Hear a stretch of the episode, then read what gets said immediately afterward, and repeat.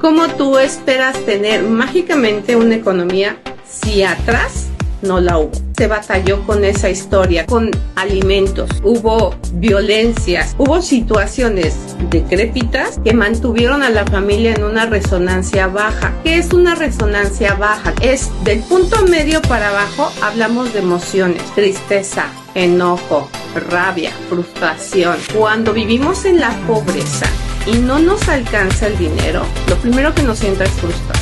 Porque no nos contratan, porque mis trabajos son esporádicos, porque me pagan muy poco, porque me explotaron mucho, porque para sostenerme desde mis conflictos emocionales estoy en una adicción como el alcoholismo y esto me lleva a ser violento. En esa vibración densa no hay chamba, no hay dinero.